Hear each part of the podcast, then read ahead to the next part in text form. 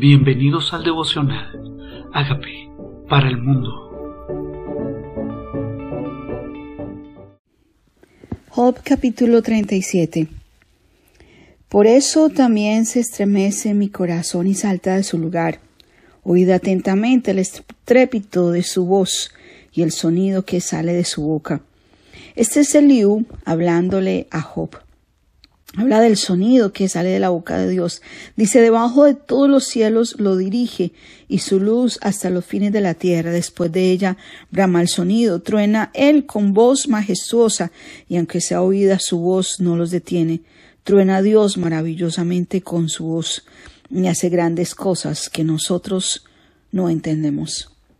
Está Eliú claramente queriendo demostrar a Job la grandeza de él y que no todo lo tenemos que entender, que hay cosas que él hace que nosotros no tenemos por qué cuestionar.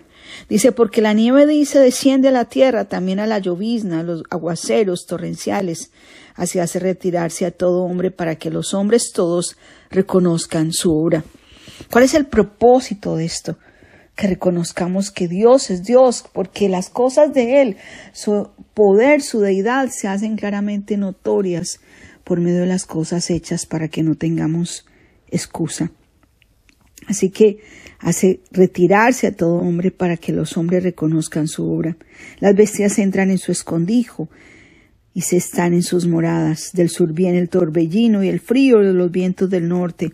Por el soplo de Dios se da el hielo y las anchas aguas se congelan. Regando también llega a disipar la, densa nube y con su luz esparce la tiniebla. Me encanta oír que su luz esparce la tiniebla, porque aún la noche resplandece alrededor de él. Dice, con su luz, asimismo por sus designios se revuelven las nubes en derredor. Por su designio, Dios decide y las cosas son hechas para hacer sobre la faz del mundo, en la tierra, lo que Él les mande. La naturaleza obedece a Dios unas veces por azote, otras por causa de su tierra, otras por misericordia las hace venir. Escucha esto, Job. Le dice Elío a Job, detente y considera las maravillas de Dios. ¿Sabes tú cómo Dios las pone en concierto y hace resplandecer su luz, su nube? ¿Has conocido tú las diferencias de nube, las maravillas del perfecto en sabiduría? Así se llama Dios. Está en mayúscula, el perfecto. No hay nada imperfecto en Él, no hay nada defectuoso, el perfecto, el justo, el perfecto en sabiduría. Porque están calientes tus vestidos cuando sosiega la tierra con el viento del sur. O sea, del norte viene el frío y del viento del sur el calor.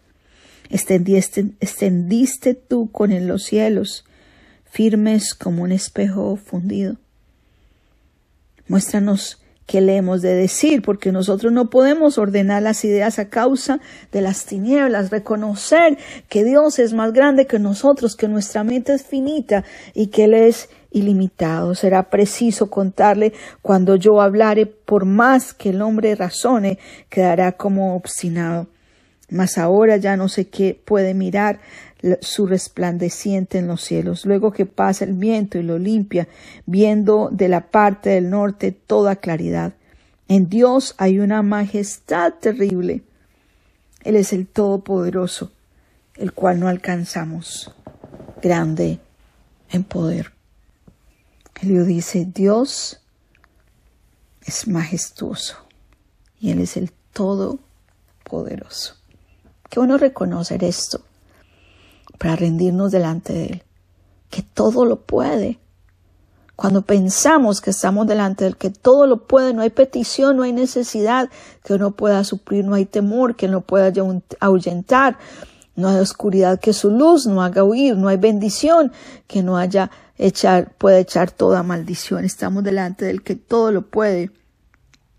No lo alcanzamos y en juicio, en su multitud de justicia, no afligirá tenemos que reconocer que Él también es justo.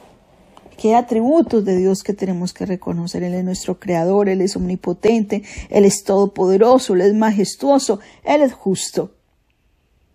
Conocerlo a Él es el principio de la sabiduría, apartarse del mal es la inteligencia. Dice, en juicio en la multitud de su justicia no afligirá. Lo temerán por tanto los hombres. Él no estima a ninguno que cree en su propio corazón ser sabio. No estima a ninguno que cree en su propio corazón ser sabio. Nos toca andar en su temor, reconocer que no somos nada sin Él, que lo más sabio de los hombres es lo más necio de Dios. No podemos ser sabios en nuestra propia opinión, necesitamos ser humildes y reconocer que el que todo lo sabe, el que todo lo puede, el que todo lo conoce es Él y rendirnos a su soberanía, a su grandeza. Por eso el altivo mira de lejos, al humilde mira de cerca, dice, no estima a ninguno que cree en su propio corazón ser sabio. ¿Cómo está nuestro corazón? Tomamos decisiones sin consultar a Dios. Hacemos cosas pensando en que las sabemos y que sabemos más que Él, que no necesitamos consultarle o su dirección o su voz o su luz. Él no estima eso. Queremos que nuestro corazón y nuestra vida sea de estima delante de Él. Necesitamos rendirnos y reconocer que sin Él nada somos. ¿Qué tal si le pedimos perdón por andar independientes de Él, por andar en nuestra propia prudencia, en nuestra propia sabiduría y reconocemos a Él hoy que Él es nuestro Señor, que Él nos hizo y no nosotros a nosotros mismos? Dile, Señor, perdóname. Reconozco que tú moriste en la cruz por mi pecado.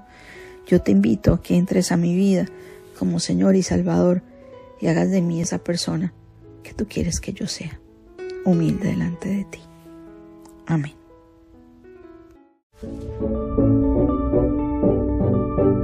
Hola amigos, queremos que usted sea parte de esta obra que estamos haciendo a través de Agape para el mundo y que este mensaje de Jesús llegue hasta la última de la tierra. Si quieres donar en nuestra página web puedes hacerlo en agapeparalmundo.org o también a través de Cele en agapeoficial.gmail.com. Dios bendiga tu generosidad.